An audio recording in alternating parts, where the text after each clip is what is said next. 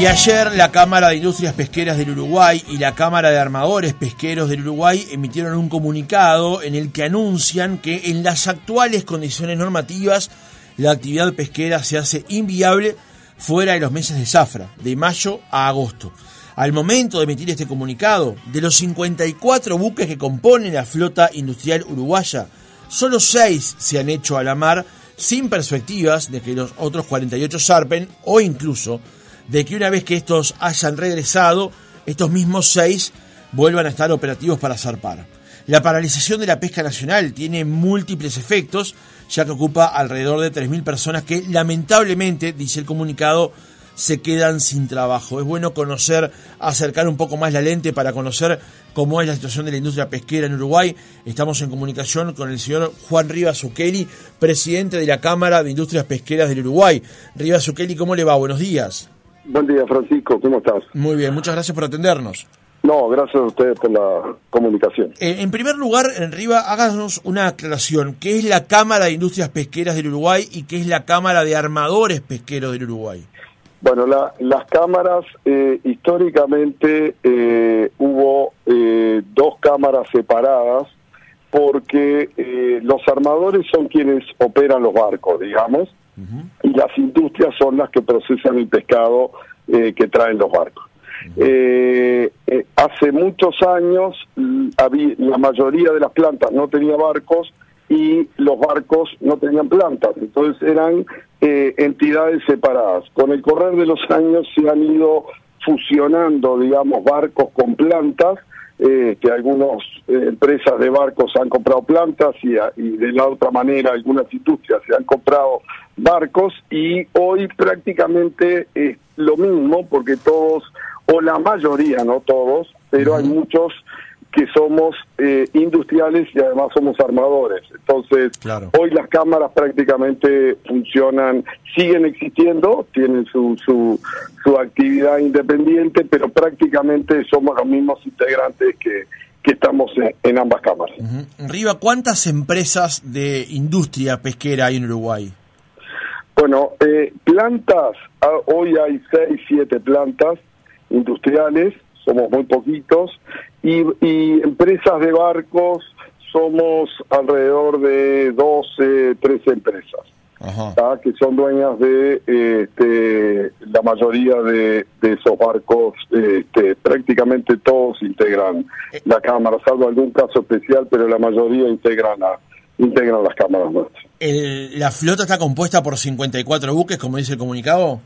Correcto, correcto. Hoy hay 54 buques, de los cuales 33 eh, son de altura, son de costa, eh, hay unos 15 que son eh, este, de altura, que pescan merluza y calamar, y después hay otro algún otro barco que pesca chiquitas merluza negra, por ejemplo, fuera de las aguas uruguayas, eh, otras pesquerías, este, pero son muy poquitos, ¿no? hoy, hoy que están en actividad son muy poquitos. ¿Cuál es el estado de la flota de esos 54 buques? ¿Están en buen estado? ¿Son nuevos? ¿Son eh, eficientes? Lamentablemente el, estado es malo, lo tenemos que decir con todas las con todas las letras. Eh, la flota tiene un promedio de edad de 40 años. Hay barcos que sí se han hecho a nuevo, eh, digamos que se han, este, el mismo barco prácticamente se ha desarmado íntegramente y se ha hecho a nuevo. Hay barcos que se han comprado, sustituido por barcos usados pero mucho más nuevos.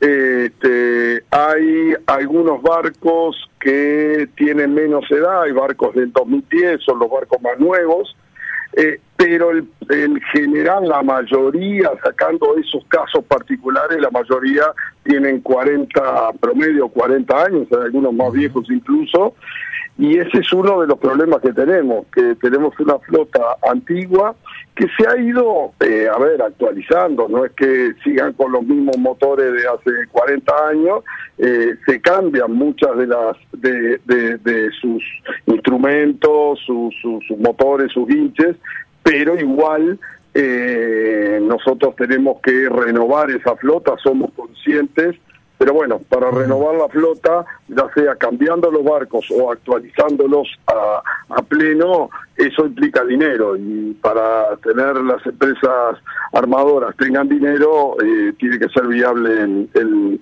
el, negocio. Y eso es lo que nos está pasando y no, no estamos en condiciones de, hacer eso. eh, Riva, con, teniendo en cuenta las industrias, las plantas y los barcos, ¿Cuánta gente está vinculada? ¿Cuántos empleados? ¿Cuánto, ¿Cuánta mano de obra hoy emplea el sector de la pesca en Uruguay? Y bueno, hoy hoy nosotros, es difícil saberlo justo, pero eh, hoy deben ser más o menos entre 2.500 y 3.000 trabajadores que están directamente vinculados eh, a la industria, de, entre tripulaciones, este, empleados de plantas, este, servicios anexos, carga, descarga, transporte de hielo, transporte de mercadería. Eh, bueno, con todo eso debemos estar cerca de los 3.000 de las 3.000 personas, lo cual hace que esta situación eh, a nuestro juicio sea grave. Eh, no estamos nada contentos con, con, con esta, esta situación de hoy. No es una medida, quiero aclararlo, no es una medida que hayamos tomado corporativamente ni contra nadie, simplemente este, es una medida que cada empresa tomó en función de las posibilidades y bueno, hoy es más es más rentable o, menos pérdida, mejor dicho, eh, tener el barco parado que trabajando. Ahora nos vamos a acercar a eso, Riva, ahora nos vamos a acercar a eso, pero tal vez el hecho de que no conozcamos tanto de la industria pesquera hace que tengamos que hacer una serie de preguntas antes para, para conocer más del sector.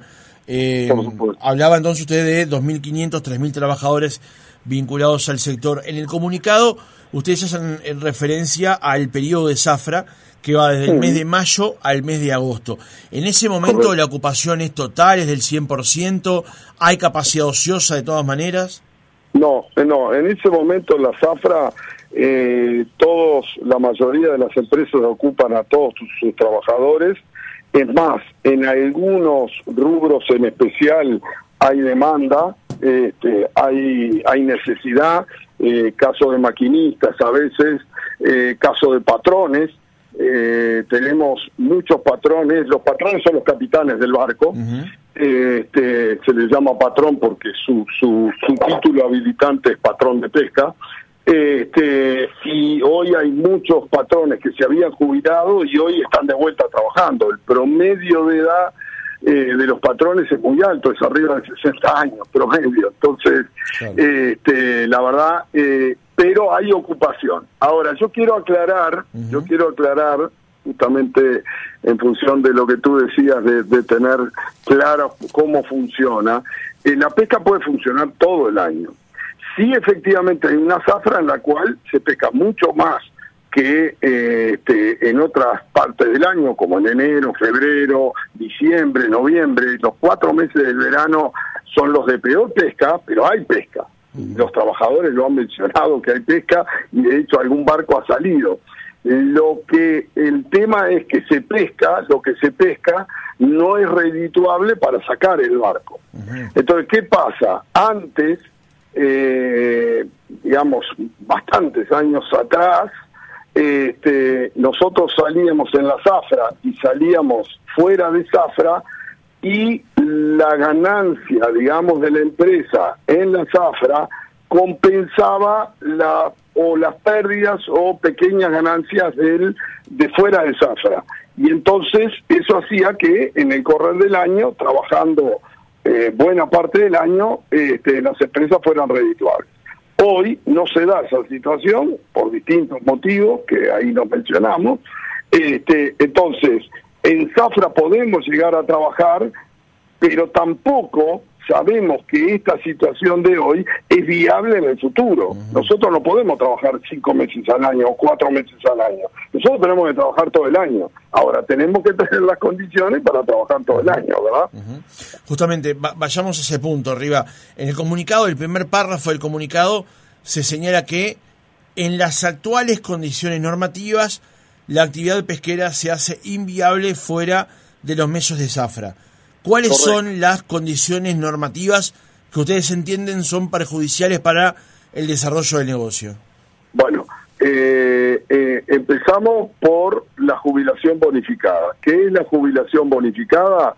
Es un beneficio que se le dio a los trabajadores por su actividad este, que dura, lo reconocemos, este, pero que se le había dado originalmente a los trabajadores que se llaman de cubierta, o sea, el verdadero tripulante que está manejando el pescado, no a los maquinistas y a los patrones, los que llevan el trabajo más duro, y a su vez se hacía sobre los valores fictos. La pesca integra la marina mercante de cabotaje. El cabotaje es una un, área de los cuales están los remolcadores, las chatas, las todos los barcos, todos los barcos, los barcos cargueros, o sea, eso es marina mercante. La marina mercante paga todo el resto sus aportes sobre los valores fictos, por ley, es una ley, no no es un invento de nadie, es una ley que es así. A nosotros nos sacaron de esa de esa ley y nos impusieron que los aportes, no solo nos agregaron la jubilación bonificada, sino que nos eh, hicieron pagar todos los aportes patronales y los bonificados sobre los valores reales, lo cual multiplicaba las este, los aportes eh, números gordos por mil. Eh, era inviable. Tan es así que nunca se aplicó el decreto este, en forma total, porque entre los trabajadores, los sindicatos, eh, las autoridades del momento, y nosotros dijimos, nos sentamos y dijimos, esto es inviable, y efectivamente todo el mundo estaba de acuerdo que era inviable, tenemos que buscar una solución. Estuvo suspendido el, el, el decreto durante un año, un año y pico, este, y después se llegó a un valor ficto, no, de, no sobre el aporte ficto, sino un valor aleatorio, eh, que fijó el Poder Ejecutivo en aquel momento, que era algo intermedio entre la barbaridad de, del 27,5% de aporte y cero.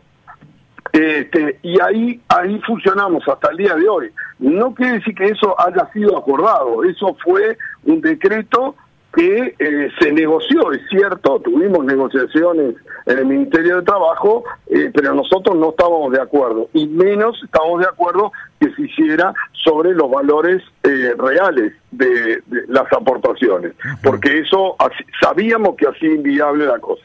Se siguió, se siguió, seguimos luchando para que esto cambiara y no ha cambiado, y bueno, hoy sumado a otros factores hace que sea inviable este, la operativa.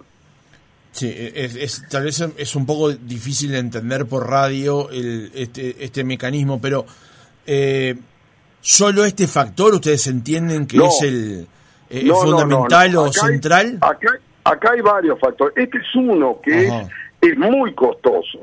hay que tener en cuenta que la mano de obra eh, en los barcos pesqueros es un 35% de, este, de la facturación de un barco. O sea, los marineros este, y los, los tripulantes en general, eh, históricamente se llevan una buena parte, la tercera parte de lo que se captura.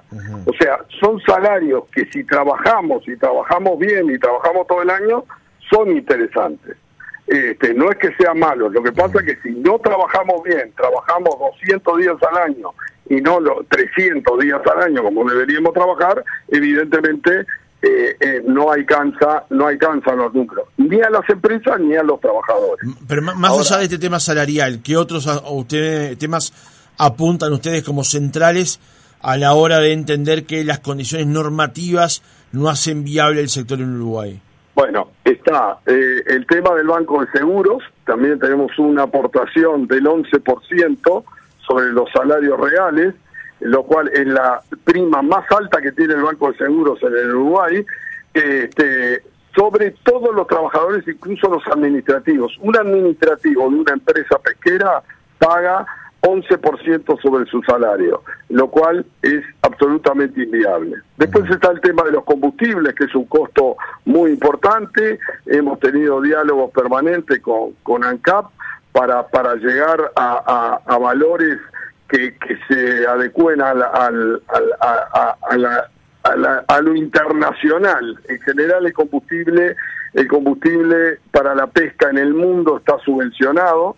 Eh, nosotros tenemos una, una tarifa especial pero eh, hoy es más alta que lo que fue históricamente. O sea, ustedes hoy en el sector pesquero tienen una tarifa especial de combustibles.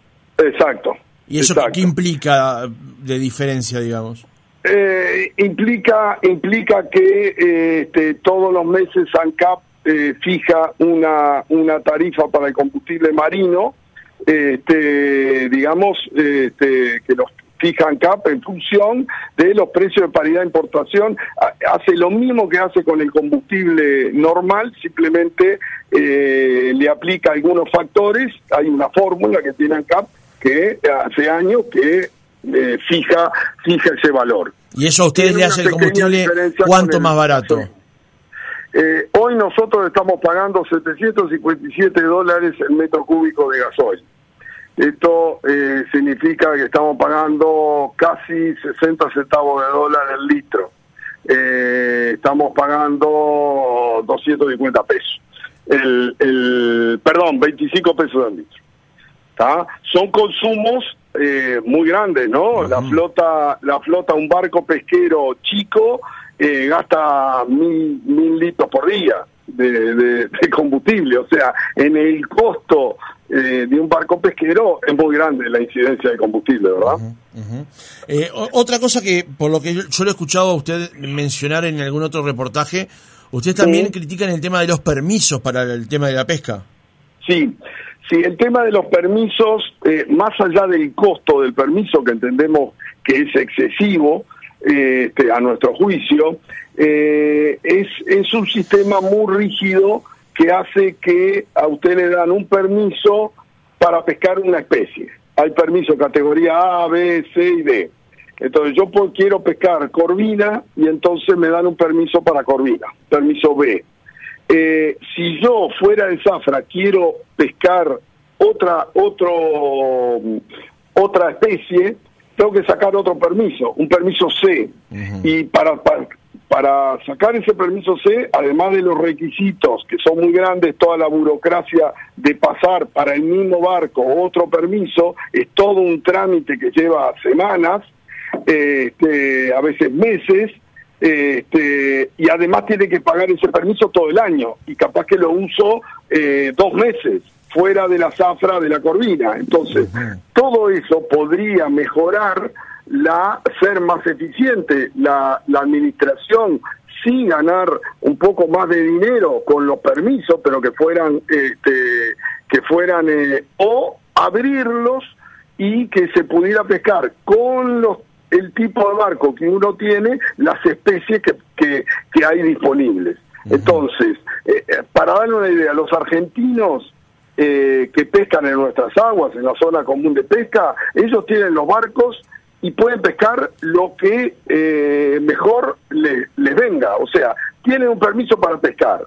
Entonces, si hay corvina, pescan corvina. En los últimos años, eh, la zafra de, de camarón en Argentina, del lado argentino, fue muy, muy buena. Y entonces dejaron de pescar corvina y pescaron más camarón porque era más rentable. Entonces, esa flexibilidad que tienen, eso hace que la industria mejore. Eso es un poco lo que nosotros planteamos con, con el tema de los permisos, ¿no? O sea, tener un poco más de flexibilidad, eh, el tema de las multas, las multas son absolutamente discrecionales en Dinara.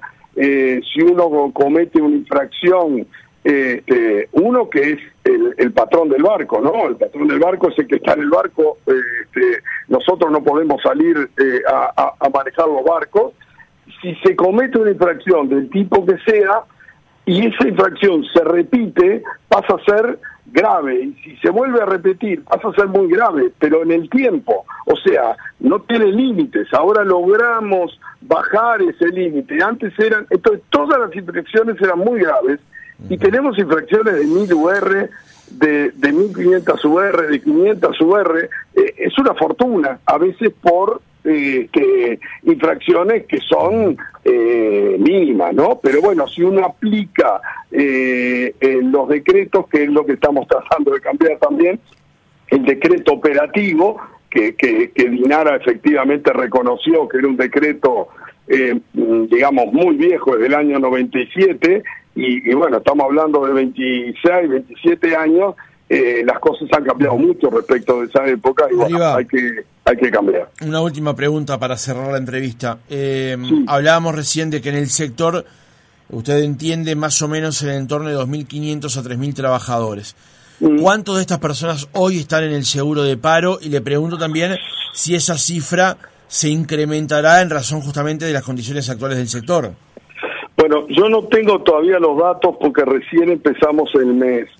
Eh, sé que en enero eh, muchas de las empresas hemos dado licencias a gente, eh, digamos, que tenía licencias pendientes, se les han dado licencias, este, y, pero bueno, obviamente las licencias duran, duran un mes, este, como mucho, o sea que hoy ya prácticamente licencias no hay, o sea, hoy las empresas vamos a tener que mandar al seguro de paro. Lamentablemente yo quiero aclararlo que nosotros no estamos contentos con esta situación, esto no es algo, porque he escuchado por ahí que esto es algo contra los trabajadores, de ninguna manera, eh, digamos, nosotros dependemos de los trabajadores, los trabajadores dependen de nosotros, el Estado tiene tiene injerencia en esto y esto no es contra nadie, esto es si algo, una industria es viable o no es viable. Entonces, nosotros, esta nos disgusta mucho esta situación, sabemos que para los trabajadores mm, no es lo mejor, es evidente, para las empresas, nadie para una empresa o, o, para, eh, digamos, durante un mes o dos meses una empresa, nada más que para, para, para, para ir contra algo, contra, contra alguien. De ninguna manera. Nosotros nos preocupa la situación de los trabajadores, eh, son los mismos trabajadores que, que, hace muchos años están en, en, en, esta industria y, y, y, nos preocupa y por eso nuestra necesidad de resolver lo antes posible esta situación.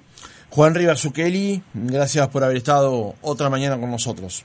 Por favor, un, un placer. Gracias a ustedes por la llamada.